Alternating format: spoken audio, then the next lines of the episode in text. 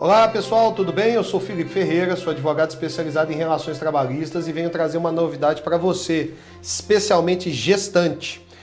Foi aprovado ontem na Câmara dos Deputados, no dia 6 de outubro de 2021, o projeto de lei 2058, ao qual estabelece o retorno das empregadas gestantes ao trabalho presencial.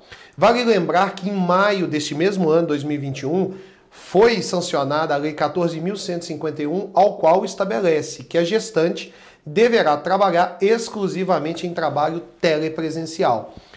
Qual é o rol que estabelece o retorno da gestante ao trabalho presencial? São quatro.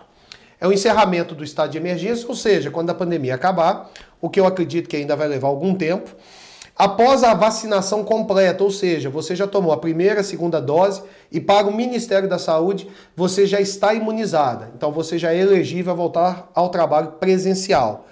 Caso você, gestante, se recuse a tomar a vacina e, e assine um atestado de responsabilidade, então você também deverá retornar ao trabalho presencial ou em, em caso de, o que ninguém deseja, um aborto espontâneo e você tenha percebido o salário maternidade por duas semanas, conforme estabelece a CLT.